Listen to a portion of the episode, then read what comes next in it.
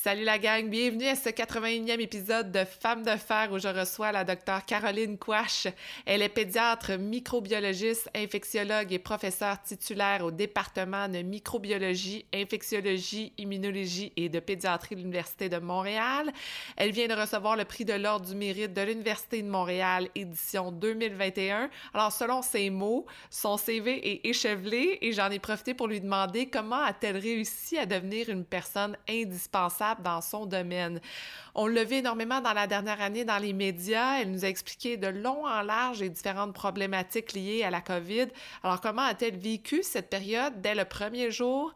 Qu'a-t-elle appris sur elle-même dans les derniers mois? La docteure Caroline Quash n'a plus rien à prouver, alors comment fait-elle pour aider les autres femmes à se démarquer dans leur milieu? C'est toute une entrevue et on l'écoute dès maintenant. Bienvenue à Femmes de fer, le podcast qui vous aide à atteindre vos rêves les plus fous. Je suis votre animatrice Sophie Montmini, rédactrice, productrice et entrepreneur qui veut toujours tout connaître sur tout. Je vous invite à vous joindre à moi chaque semaine où je m'entretiens avec des femmes inspirantes. Chaque jour, elles atteignent leur plein potentiel et elles vous donnent leurs secrets pour vous aider à réaliser vos objectifs. Vous êtes prêtes? Let's go! Bonjour, docteur Caroline Quash. Comment allez-vous? Ça va bien, merci vous-même. Ça va très bien. Comme je disais avant euh, qu'on commence l'enregistrement, c'est vraiment un honneur pour moi de vous recevoir. Juste pour mettre en contexte, vous êtes la dernière personne que euh, je fais une entrevue avant la fin de la saison. Le podcast a reçu des gens incroyables cette année, en fait, euh, depuis trois saisons, mais je suis très, très heureuse de terminer avec vous pour plusieurs raisons. La première est que vous êtes une femme qui s'est démarquée, en fait, dans la dernière année, évidemment, dans les, les, les médias, mais vous êtes quelqu'un d'extrêmement impliqué dans votre milieu depuis plusieurs années à différents paliers et différents niveaux. Et en écoutant un documentaire pour ma préparation, en vous écoutant, la phrase qui m'a marqué, c'est je vous la lis parce que j'ai trouvé ça drôle et en même temps, ça me faisait penser à beaucoup de monde. Donc, je veux vous entendre réagir sur cette phrase-là. Vous avez dit au début de la pandémie, j'aurais besoin de quelqu'un qui lit dans mon cerveau. Vrai. Oui. Est-ce que c'est une phrase que vous dites souvent ou c'était parce que là, c'était le moment où il se passait trop de choses et que là, il fallait que d'autres mondes embarquent avec vous? Je pense que c'est vraiment parce que c'était un, pic d'activité là où les gens me disaient euh, est-ce qu'on peut te donner quelqu'un pour t'aider? Puis je disais, moi, je veux bien, mais il faut vraiment que cette personne-là lise dans mon cerveau parce que j'ai, je vous dirais, la fâcheuse habitude d'être hyper rapide et hyper efficace. Mm-hmm. Et quand je suis obligée de passer derrière quelqu'un qui a comme pas été capable d'anticiper ma prochaine étape, je trouve ça euh, juste, c'est pas, pas, utile du tout. Là. si je suis capable de tout faire sans que la personne ait le temps de le faire, ben, ça me sert à rien de me retenir puis de déléguer quelque chose s'il faut que de toute façon je le refasse. Donc, c'est ce que j'avais dit. Si quelqu'un était capable de lire dans mon cerveau puis de savoir où est-ce que je m'en vais en termes de prochaine étape, ça serait merveilleux.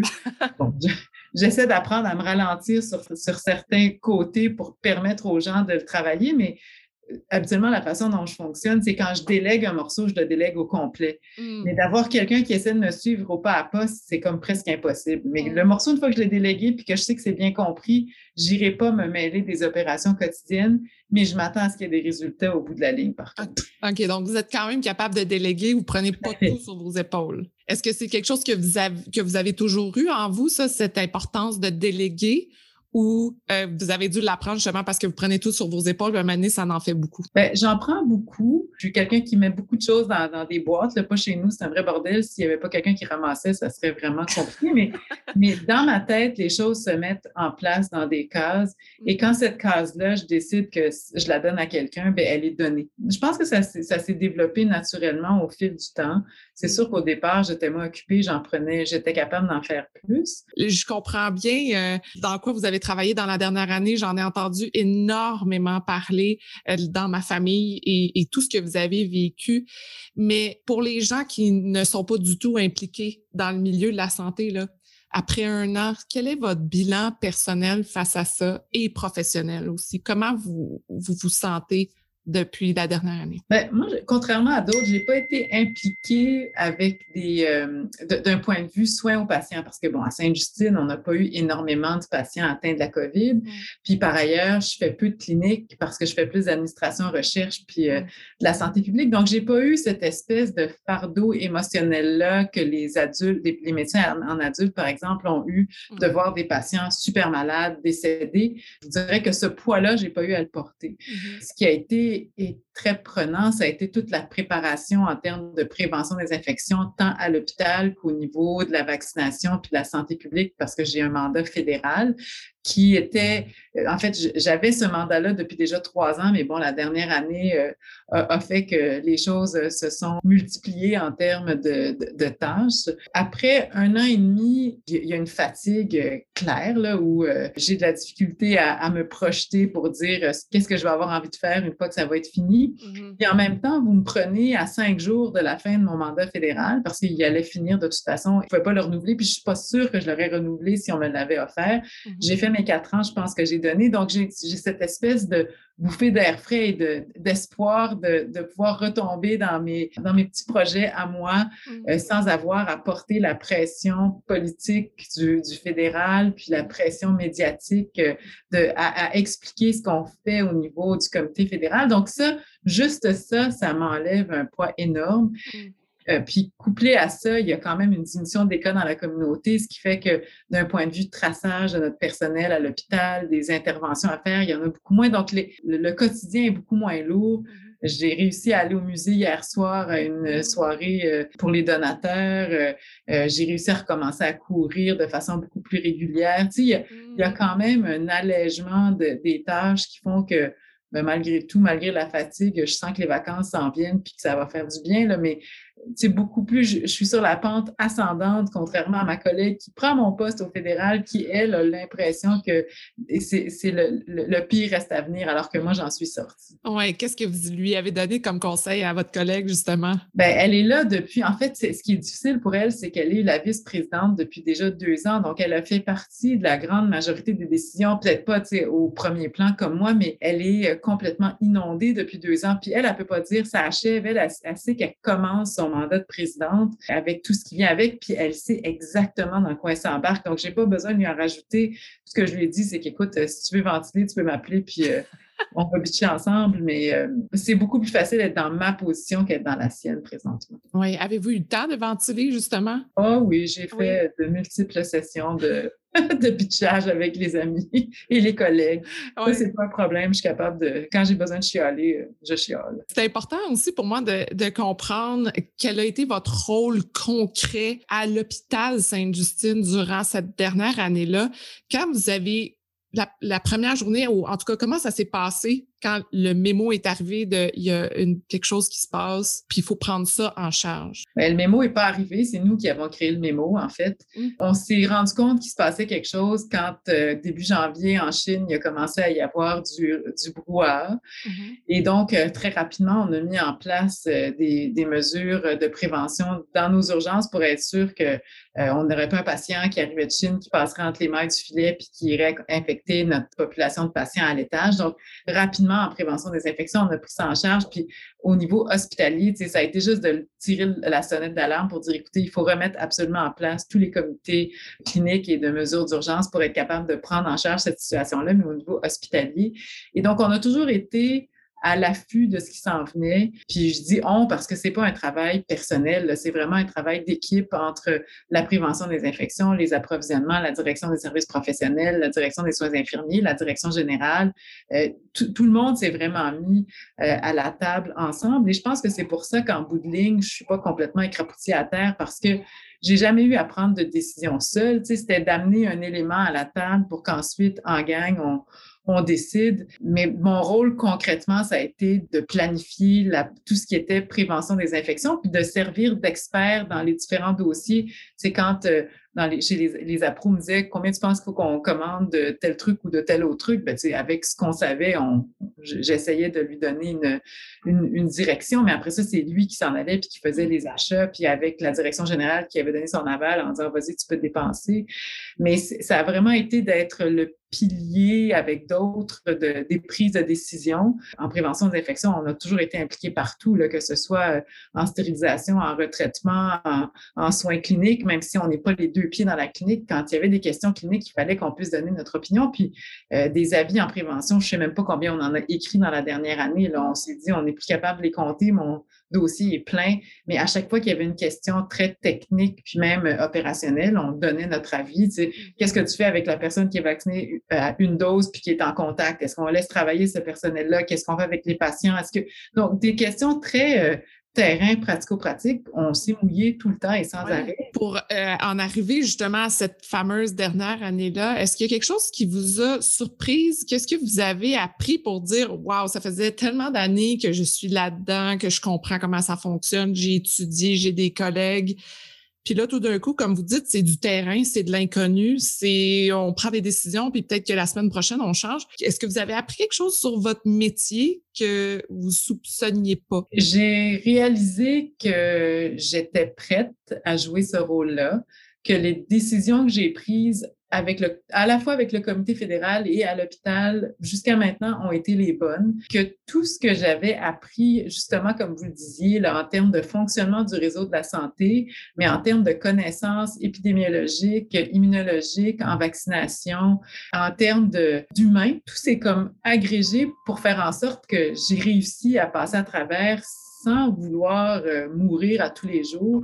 Et je pense que j'ai été un bon appui pour l'équipe de prévention des infections, donc les infirmières, pour le comité, pour tout ce qui était santé publique aussi au niveau plus fédéral, mais, mais je pense que ma capacité à faire des liens, puis ma capacité à être très bien travaillée en équipe, mmh. ça fait en sorte que malgré tout, on avait du plaisir. Là, tu sais, bon, on, on est toutes fatiguées, mais on n'a jamais arrêté d'avoir du plaisir à travers cette pandémie-là, puis on l'a pris comme euh, un voyage à travers l'inconnu. Là, il n'y a personne qui a fait de crise d'angoisse profonde, puis on a avancé. Il y a, par moments, il a fallu qu'on s'arrête, qu'on se demande si on avait bien fait en, prenant cette décision-là. Puis s'il fallait qu'on recule, on reculait, puis on, on avançait à nouveau. Mais, mais honnêtement, malgré tout, ça n'a pas été si pire que ça. J'ai vécu, moi, la, la, préparation à l'Ebola, puis mmh. la crise d'Ebola dans un autre milieu. Euh, puis j'ai vécu le H1N1 dans un autre milieu.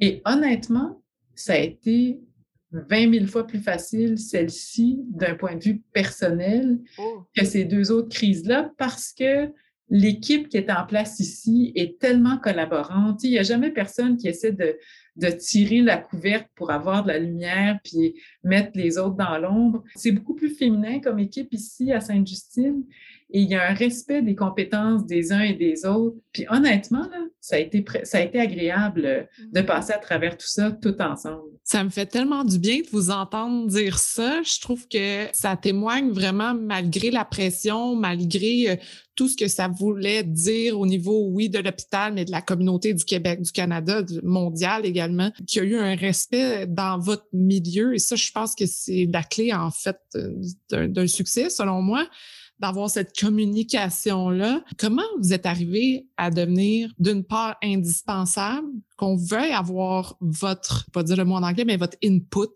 parce que vous êtes incontournable, mais aussi de dire non, je garde ce lien-là avec mes équipes puis je m'implique. Bien, ça, c'est à force de travailler. Là, puis ça, je l'ai raconté plusieurs fois. Quand j'ai commencé ma carrière au début des années 2000 dans un autre milieu, milieu anglophone, beaucoup plus masculin, et où les gens passaient tout le temps autour de moi pour aller parler à une autre personne qui n'était pas dans le poste, mais qui donnait son opinion. Je dis là, excusez, là, mais le seul moyen, c'est de devenir incontournable. Et pour devenir incontournable, ben c'est, j'ai été reconnue à l'extérieur de mon milieu. Donc, j'ai fait, j'ai été une chercheure reconnue par le FRQS avec des, financements externes. J'ai publié, j'ai été sur des comités québécois, canadiens, internationaux. Puis à un moment donné, ben, tu te dis, bon, ben là, j'ai, prouvé que je, valais la peine euh, d'être écouté. Et mmh. éventuellement, les gens se sont mis à me parler, puis les, les choses se sont ont bougé tranquillement quand j'ai acquis cette notoriété-là, je vous dirais, à l'extérieur de mon milieu. Mmh Ça, c'était dans le milieu précédent. Puis bon, il faut savoir que je suis revenue à Sainte-Justine et à l'Université de Montréal parce qu'on est allé me chercher. Ça fait que c'est complètement différent de commencer dans un milieu. Tu as, grandi là, puis ils se disent, bon, on t'engage parce que tu es correct, tu pas pire, mais c'est pas pareil que d'être d'être désiré, puis qu'on se dise, écoute, là tu es rendu, on a besoin de ton expertise et on te ramène. Et donc, je suis arrivée à Sainte-Justine avec cette aura-là, puis à l'Université de Montréal, et, et avec la pandémie, j'ai continué à faire grandir cette, cette aura-là, mais, mais malgré tout, c'est depuis le début, je l'ai toujours dit, cette pandémie-là nous a tous gardés humbles. Celui qui disait qu'il savait tout au début, c'est un menteur. Et donc, d'être capable de garder cette, humilité, cette humilité-là que de toute façon, ma mère euh, m'a inculquée depuis en grandissant. Elle m'avait toujours dit, euh, continue, puis tu passeras pas la porte, mais elle m'avait toujours ramené euh, au plancher des vaches. Donc, avec cette, humilité, cette humilité-là de reconnaître ce que les autres peuvent apporter à, tout moment de la préparation puis de la gestion de la crise, je pense que ça fait en sorte qu'on travaille super bien ensemble. Puis vraiment, Sainte-Justine et l'Université de Montréal ont une vision du leadership au féminin qui est extraordinaire. J'arrive d'un milieu anglophone. Ce leadership au féminin-là, je je ne le percevais pas autant là-bas que je le perçois dans le milieu francophone. Et je pense que le Québec francophone est beaucoup plus ouvert à ça que le reste du Canada, je pense. Et comment vous l'utilisez, vous, ce leadership-là, maintenant, dans la position que vous êtes, avec les, nouvelles femmes qui arrivent à Sainte-Justine? Comment vous les aidez, prenez en charge, conseillez? Ben, je peux pas parler pour toutes les femmes, mais, mais je sais que d'un point de vue mentorat, les jeunes qui essayent de se positionner en recherche, je vais les aider euh, autant que je peux. Puis, euh, je veux pas euh, jeter le blâme sur les hommes, mais je pense que c'est c'est pas parce qu'ils ne le veulent pas. Je pense que par moment, ils ne réalisent pas à quel point leur soutien peut être, euh, peut faire la différence dans une mm. carrière. Alors que moi, je le sais contre quoi je me suis battue. Les jeunes qui me disent, écoute, j'essaie de partir ma carrière en recherche puis qui travaillent avec moi, là, je leur dis tout le temps, moi, ça me fait plaisir, j'ai plus rien à prouver à personne. Mm. Euh, j'ai atteint les, les, niveaux que je pouvais atteindre. Je pense pas que je puisse aller vraiment plus haut puis j'ai pas nécessairement envie. Une jeune qui me dit, euh, j'ai besoin d'être auteur senior sur ce papier-là. Mais j'ai dit, écoute, euh, j'ai été chercher des sous, fait que ce qu'on va faire, c'est qu'on va être co-auteur senior. Je vais te mettre vraiment dernière auteur. Comme ça, sur papier, ça va, tu vas beaucoup plus ressortir que moi. Euh, une autre qui me dit, mais là, c'est toi qui avais été chercher des sous d'étudiante et tout. Je dis oui, mais c'est toi qui as travaillé sur le papier, fait que tu vas être auteur senior sur ce papier-là. Ça fait une différence dans ta carrière. À mon niveau, ça change plus rien.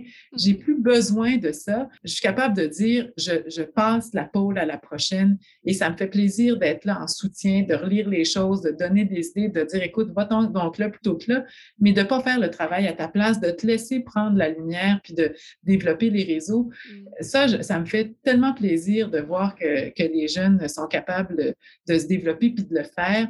Et quand on leur donne la place, elles, elles la prennent. Mm. Mais, mais les gens avec qui j'ai travaillé, les hommes avec qui j'ai travaillé, ne voyaient pas ce, besoin-là. Eux, ils disaient, ben, je l'ai fait, je suis auteur, senior, tu seras quelque part dans le milieu, c'est pas grave. Là. Mais, mais je pense que c'est, c'est peut-être euh, de ne pas avoir à s'être battu pour prendre cette place-là qui fait en sorte qu'eux continuent comme si de rien mm. n'était. Mais au contraire, ça fait une énorme différence dans notre vie quand on, se fait dire, écoute, euh, j'ai trop de travail, là, je te donne la place, puis tu peux prendre la place de senior sur ce mm. papier-là même si, en gros, c'est moi qui t'ai donné l'opportunité de te, de te, positionner là. Mais ça, je pense que c'est hyper important entre femmes de reconnaître, euh, puis peut-être avec, avec, des jeunes hommes aussi, mais pour l'instant, c'est surtout des jeunes femmes que j'ai comme euh, mentorées, euh, mais de leur donner cette possibilité-là de se faire valoir, puis de, de briller euh, de façon beaucoup plus précoce. Mais le leadership au féminin et au masculin est parfois différent aussi, quoi qu'on voit quand même une transformation euh, dans les deux sens. L'un nourrit l'autre, mais j'ai l'impression que le leadership au féminin amène peut-être cette euh, coexistence-là, cette entraide, cette ouverture, cette compréhension-là. Dans votre carrière, quand vous avez commencé vos études, par exemple, est-ce que vous, vous êtes buté à justement ces qualités-là de leadership que vous avez ou que vous êtes à, on vous a dit non, c'est pas ta place? parce que, je sais pas moi, sensible, empathique, la, la souffrance humaine vous, vous touche beaucoup? On m'a pas dit que c'était pas ma place, mais ça voulait pas dire que j'avais une place. Je pense que c'est ça la différence. Quand j'ai réussi à avoir des postes de leadership, tout le monde a reconnu que j'avais une grande capacité à mener des équipes. Mm-hmm. Euh, là n'était pas la question, mais au début, comme étudiante, j'ai jamais eu de plafond de verre. Ça va super bien dans les études. J'ai fait mes études à la fois en français et en anglais aucun problème. Mais c'est quand je suis arrivée sur le marché du travail que là, je me que j'ai réalisé que le Old Boys Club existait encore mm-hmm. et que c'est, ils m'ont pas dit, t'as pas ta place. J'avais juste pas de place à la table. C'est pas pareil. Tu on, on, a souvent tendance à nommer à la table des gens qu'on connaît, avec qui on a grandi, l'espèce de réseautage informel dont je ne faisais pas partie. Mm-hmm. Et donc, souvent, c'était des, des, hommes qui arrivaient à la table puis qui finissaient par prendre le poste. Et ce que j'ai fait, c'est que j'ai saisi toutes les occasions d'apprendre, même si c'était pas directement dans mon champ d'expertise. Fait que j'ai fait plein d'affaires. Quand on regarde mon CV, certains pourraient dire que c'est un peu échevelé, mais j'en ai profité pour apprendre quelque chose à chaque étape. Si c'était pas d'un point de vue de l'expertise, c'était d'un point de vue de la gestion, d'un point de vue de l'humain, tout ça mis ensemble fait en sorte qu'aujourd'hui, j'ai beaucoup plus de plaisir parce que j'ai été chercher tous ces petits éléments-là et j'ai pas peur de me mettre à risque d'accepter quelque chose qui, cadre pas nécessairement dans, dans, mon expertise ou dans mon plan de carrière que j'ai pas par ailleurs parce que je sais pas où est-ce que je m'en vais demain. Je suis prête à accepter des nouveaux défis, puis de me dire, écoute, moi, ça me fait plaisir d'être tranquille pendant euh, les deux, trois, quatre premières réunions, apprendre. Puis quand je me sentirai à l'aise, euh, je m'impliquerai. Mais fait que vous n'avez pas peur de ne pas connaître les choses? Non, au contraire, euh, j'aime ça quand je ne connais pas. Mmh. Et contrairement à d'autres, j'aime ça m'entourer de gens qui sont plus forts que moi, parce que c'est comme ça que j'apprends. Puis je sais qu'à ce moment-là, en fait, j'aime aussi m'entourer des gens qui ont des visions différentes parce que si ça passe le petit comité, ben ça va passer le reste aussi. J'aime bien mieux avoir le détracteur avec moi que contre moi. J'imagine qu'en recherche aussi, vous avez besoin de plein de différents types de cerveaux, de créativité, parce que c'est toujours de l'inconnu. Donc, on essaie de comprendre euh, qu'est-ce qui se trouve devant nous, puis on ne sait pas.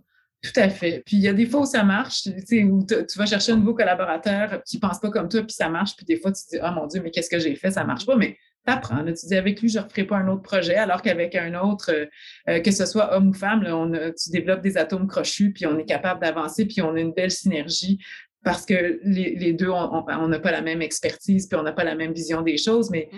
à, à arrimer les deux ensemble, on est capable d'aller beaucoup plus loin. J'espère que vous aimez l'entrevue autant que moi et pour suivre toutes les nouvelles du podcast Femmes de Fer, je vous invite à vous abonner à la page Instagram Femmes de Fer Podcast. L'inconnu des médias. Vous avez été mis sur la sellette dans la dernière année, même si vous étiez déjà un peu impliqué dans le milieu des médias avant, mais la dernière année, disons que ça a été euh, tout, euh, je veux pas dire un apprentissage, mais vous avez été mis de l'avant. Comment vous avez fait face à ça? Est-ce que vous avez pris ça comme un défi? Est-ce qu'il y a eu un moment donné, vous avez dit, OK, non, j'arrête parce que j'ai d'autres choses à faire? Euh? Ben, j'ai arrêté les médias sociaux. J'avais un compte Twitter qui est complètement inactif parce que je commençais à, je trouvais que ça prenait trop de temps, puis les commentaires étaient à un certain moment très désobligeants, puis je trouvais que ça valait pas la peine de de me vider là-dedans.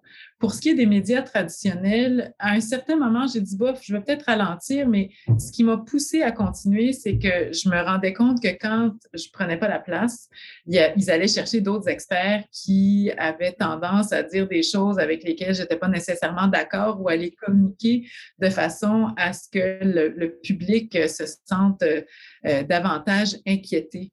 Euh, et donc, j'ai dit, moi, j'ai une capacité à, à présenter les pour et les contre de façon plutôt équilibré, euh, de dire ce qu'on sait et de dire ce qu'on ne sait pas pour que les gens soient capables de prendre leurs propres décisions. J'ai toujours dit que le public était intelligent et qu'on était capable de leur dire les choses en vrai, pas obligé d'enrober ça euh, dans du sucre euh, coloré trois épaisseurs. Les gens comprennent que les, la science avance et qu'elle change.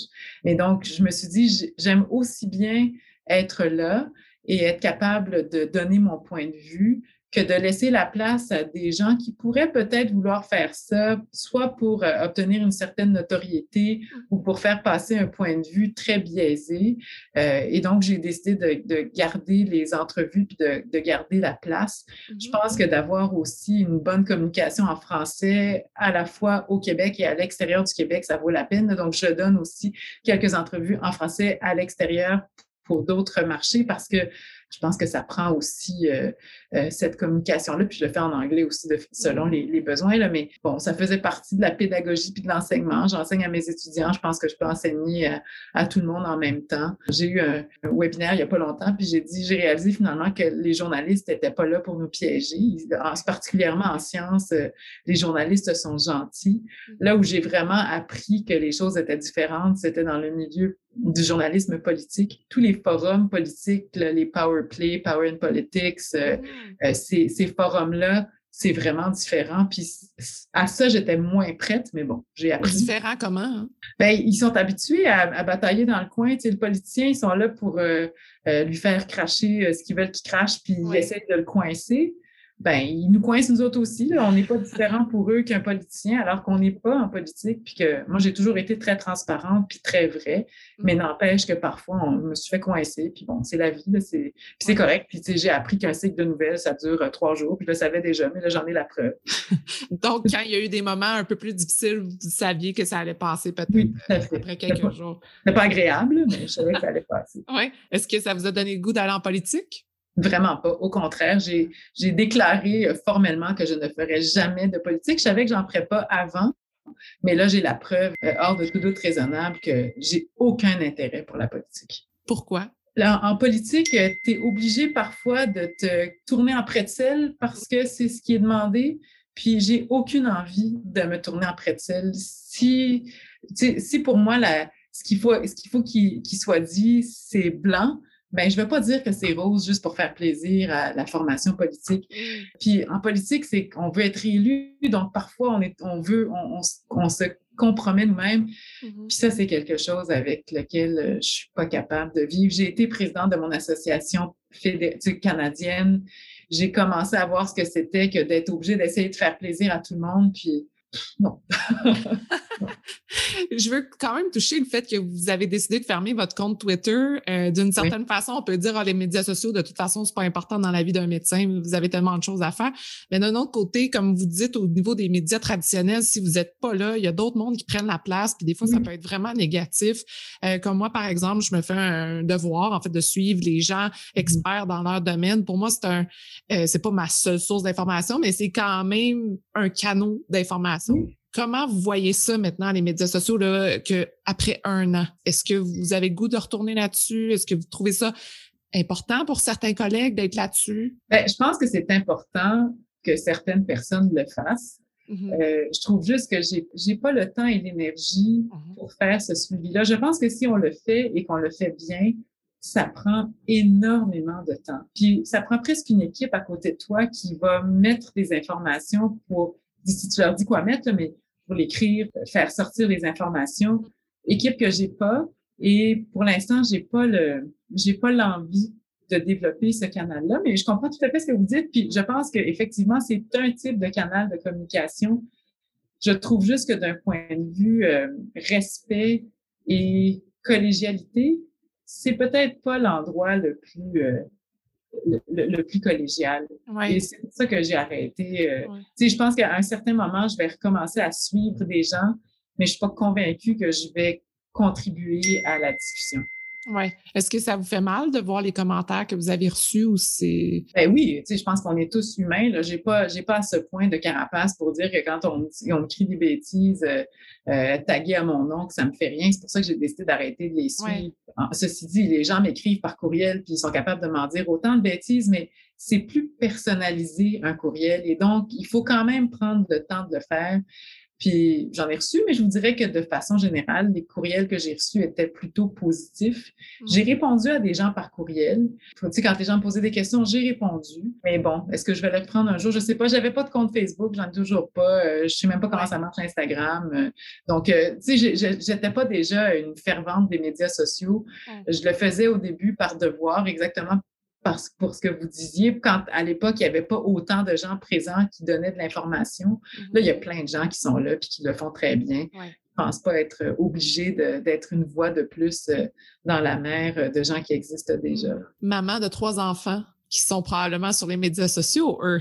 pas tant que ça. Hein? Pas tant que ça? Fait que la grande a un compte Facebook, mais elle le garde juste pour ses amis, elle n'est pas sur Twitter. Bon, elle a 22 ans. Euh, le deuxième a un compte Facebook juste pour ses amis, mais vraiment pas super présent sur les réseaux sociaux. Puis le troisième a rien du tout. OK. Donc, euh, non, c'est pas quelque chose, puis mon mari non plus, c'est, c'est pas euh, quelque chose qui nous parle particulièrement. Comment vos trois enfants vivent le fait que la, la maman est mise de l'avant et a, plusieurs postes, a réussi? Ce succès-là dans sa carrière? Est-ce que ça les impacte? Bon, les, enfants, les deux grands sont grands. Là. Ils, ont, ils, ont, quitté la maison. Ma fille est revenue de façon temporaire, mais elle repart, elle travaille déjà. Elle est euh, ingénieure diplômée. Honnêtement, parce que je suis surtout dans les médias traditionnels et qu'eux n'écoutent à peu près pas, ou en tout cas leur, leur, leur, leurs amis n'écoutent à peu près pas les médias traditionnels, il n'y a personne qui sait que je suis leur mère. Eux, sont, je pense qu'ils sont bien fiers, là, mais ma fille a dit, écoute, euh, j'ai demandé à mes amis s'ils te connaissaient. Il n'y a pas un chat qui te connaît. Je dis, bon, ben, c'est correct. Mais vraiment, elle dit, elle dit la, personne qu'elle fréquente présentement me, connaît, mais pour tous les autres, elle dit, maman, elle dit, les gens ne savent même pas quitter. Donc, ça n'a pas d'impact sur leur vie à ce point-là. Puis le dernier, bon, euh, qui, est encore au secondaire, lui, les gens, je pense que les gens savent à peu près qui je suis. C'est plutôt les parents des enfants qui savent qui je suis parce que je suis impliquée à l'école, mais ça n'a pas tant d'impact que ça sur leur vie. J'ai pas l'impression que ça ait changé leur vie tant que ça. Est-ce que la pression que vous avez eue quand vous étiez jeune pour devenir médecin, pour être où vous êtes, premièrement, est-ce que vous l'avez senti? Est-ce que c'est quelque chose qui a fait partie de votre vie? Et est-ce que c'est quelque chose que, que vous savez que vous amenez chez vos enfants? Ben oui, moi, j'ai eu de la pression de mes parents. Là. C'était une première génération d'immigrants vietnamiens. Donc, oui, il fallait que je réussisse. J'avais pas le choix. Euh, j'avais même pas eu le choix de, choix de carrière. Je m'en allais en médecine, ça finissait là. C'est correct. J'ai trouvé ma place. Puis, je pense qu'avec le temps, euh, je suis très heureuse euh, du, de l'endroit où je suis rendue. Je suis pas un médecin typique, mais je pense que ça prend de tout pour faire un monde, puis c'est parfait. Mm. de ne pas avoir eu à me poser des questions sur mon avenir, ça, fait, ça faisait ça de moins dans ma vie d'ado, c'était correct. Mes enfants, j'ai essayé de ne pas leur mettre de pression. Eux me disent qu'ils en ont eu quand même. Euh, je pense que tout parent performant met de la pression sur ses enfants, peut-être pas en le disant, mais juste parce que les enfants voient ce qu'on fait, ce qu'on réalise et se disent, en oh, misère, comment je vais faire pour me rendre là? Mm-hmm. Et ça a pris quand même plusieurs années pour que ma fille réalise que là, euh, je ne mettais pas de pression puis qu'elle pouvait vivre sa vie. Euh, elle, elle, a commencé à travailler il y a un an et je pense qu'elle est en train de se réaliser dans son travail et ça, c'est vraiment bien. Elle, elle, elle vient de, de, découvrir la drive interne que j'aurais voulu qu'elle développe euh, au secondaire, mais bon, c'était pas là.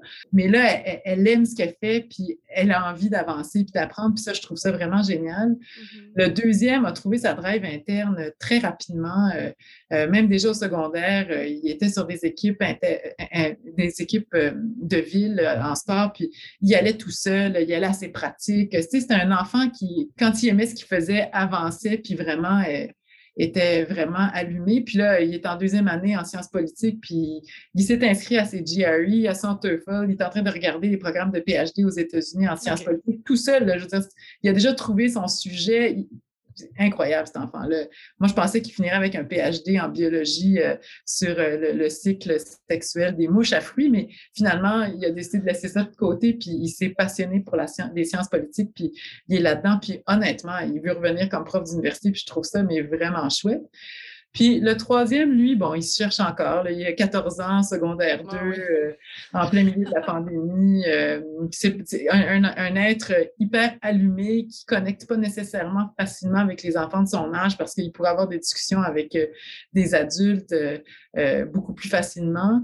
Mais je pense qu'éventuellement, lui aussi va trouver sa place. un artiste, un musicien en même temps, un tripeux de sciences politiques lui aussi. Je sais pas ce que j'ai fait, mais bref, je vais peut-être finir avec juste des diplomates dans la famille. Mais lui, n'a pas l'impression. Lui, en fait, il m'a dit Maman, comment ça fait que tu mettais de la pression sur les grands pour qu'ils réussissent, puis moi, tu me demandes rien. Je dis Bon, ben là.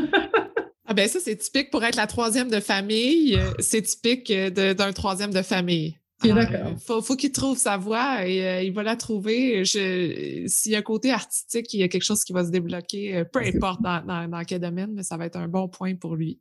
En tout cas, je parle par expérience, je suis la troisième de famille, d'une famille de médecins. Alors, euh, bon, d'accord. des fois, c'est difficile à, comprendre. Au départ, on ne sait pas trop où est-ce que l'enfant s'en va, puis finalement, il trouve sa voie, mais c'est juste peut-être d'une façon différente aussi. Je suis d'accord. Mais c'est juste drôle qu'il me dise ça. Je dis, ben là, Je On me mettait de la pression, là. je ne veux pas t'en mettre. Le temps file. Je veux m'assurer d'avoir le temps de, de, vous parler. En fait, vous avez dit que, bon, votre plus gros mandat se termine, que vous sentez un peu les vacances arriver. Qu'est-ce qui s'en vient pour vous, là? Qu'est-ce qui est votre cheval de bataille? Euh, quel est votre prochain J'avais dit qu'après ce mandat fédéral-là, je laisserais les choses, la poussière retomber, puis je verrais quelle occasion s'offrirait à moi. Je n'ai pas lancé de ligne à la mer euh, particulière. J'attends de voir ce qui va m'arriver. Puis bon, il y, a des, il y a des collaborations de recherche internationales qui me sont, qui me sont offertes. Bon, fait que ça ne veut pas dire qu'on va être financé, mais ça veut dire qu'on peut faire partie d'une équipe de recherche intéressante. Mais honnêtement, euh, vraiment rien. J'ai décidé que cet été, je partais en vacances pour la première fois sans mon ordinateur depuis euh, je ne sais pas combien de dizaines d'années. Il est malade, donc il ira à la, à la boutique se faire réparer pendant que je vais partir sans lui, pauvre mm. petit. J'essaie de me regrounder puis de de laisser les choses venir. Puis habituellement, c'est ce qui se passe. Je l'ai dit, j'ai pas de plan de carrière. J'ai jamais eu de plan de carrière. C'est au fil du vent. Tu sais, je, je, suis comme un cerf-volant ou un bateau qui prend les courants. Mm. Je me ramasse dans un truc qui est intéressant puis je le fais. Mm. Mais c'est pas. Euh, c'est, tu sais, il y en a qui disent ah, je veux atteindre tel niveau à tel moment de ma vie. Mm-hmm. Moi, j'en ai aucune idée. Je suis arrivée là parce que je suis arrivée là à force de travail, là, c'est clair, mais mais je ne peux pas vous dire quel sera mon prochain cheval de, de bataille puis ma, ma prochaine, euh, mon prochain gros mandat. J'en ai aucune idée. Peut-être que j'en aurai pas, puis c'est correct. Si on met la COVID de côté, est-ce qu'il y a un sujet qui pique votre curiosité justement dans vos recherches? Est-ce qu'il y a quelque chose qui vous a passionné depuis le début? Ben écoute, j'ai une chaire de, de, recherche en prévention des infections, donc c'est vraiment là-dedans que, que j'y suis bien, puis ça a toujours été avec les populations plus vulnérables hospitalisés, la prématurité, puis euh, les, enfants avec euh, conditions médicales chroniques. Alors, éventuellement, je vais reprendre ce, flambeau-là, puis je vais repartir avec. Mais, pour moi, c'est de voir mes étudiants graduer, euh, puis obtenir leur premier poste qui les intéresse, parce que l'idée, ça a toujours été de leur ouvrir les portes que je pouvais leur ouvrir aussi. Puis jusqu'à maintenant, honnêtement, elles se sont vraiment bien débrouillées, puis je pense qu'elles ont trouvé leur, leur X je me mets aucune, euh, aucune pression puis aucune attente pour la suite des choses. Parfait. Donc, c'est un repos bien mérité, des vacances sans ordinateur bien méritées. En terminant, je veux savoir qu'est-ce que ça veut dire pour vous, femme de fer? Je pense que c'est main de fer dans un gant de velours. Ça veut dire qu'être capable de d'amener ses idées puis de, de, faire avancer ses projets, mais sans écraser les autres autour de soi. C'est être euh, l'aimant, c'est parce que, bon, le, le, faire va attirer les autres, mais, mais, mais démenter, d'attacher les équipes autour de moi, puis d'aller euh, collaborer avec euh, des nouvelles personnes. Mais, mais, mais c'est justement de ne pas écraser qui que ce soit, mais de donner la possibilité à tous autour de rayonner. Autant que j'ai pu rayonner. Fait que d'avoir du plaisir avec les autres. Puis c'est vraiment ce que j'essaie de faire. Puis honnêtement, la recherche m'a permis de rencontrer mais, tellement de gens extraordinaires. Mmh j'ai des échanges hilarants à 10 heures le soir avec d'autres chercheurs. Puis ça, franchement, euh, je pourrais, je, pense pas que j'aurais pu avoir ces échanges-là si j'avais pas été chercheur et d'avoir eu la lumière que j'ai eu euh, au cours de la dernière année. Mmh. mais j'aimerais entendre vos blagues euh, de chercheurs. Ça doit être assez hilarant. Non, c'est pas, on, ne blague pas en recherche. Ça, c'est pas quelque chose qui est publiquement diffusable. c'est juste entre vous autres, alors. C'est pas politiquement correct. Je comprends. Je comprends ça. Merci beaucoup, beaucoup de votre présence aujourd'hui. Merci de terminer la saison avec moi. C'est vraiment un réel plaisir de vous parler. Bien, merci de m'avoir invité. C'est un honneur de clore votre saison. Oui. Puis, euh, de, suivre toutes les autres grandes femmes qui sont passées avant moi. Absolument. Je vous souhaite de magnifiques vacances et je vous laisse aller à votre meeting. Merci, au revoir. Merci d'avoir été à l'écoute. J'espère que vous êtes incroyablement inspirés pour vos projets. Si ça vous intéresse de garder contact, rendez-vous sur Instagram sur le compte de Femmes de Fer ou abonnez-vous à l'infolettre. Et si vous aimez l'épisode, vous pouvez laisser un commentaire. C'est ce qui me motive à trouver les meilleures femmes de fer pour vous. Et je vous dis à la prochaine.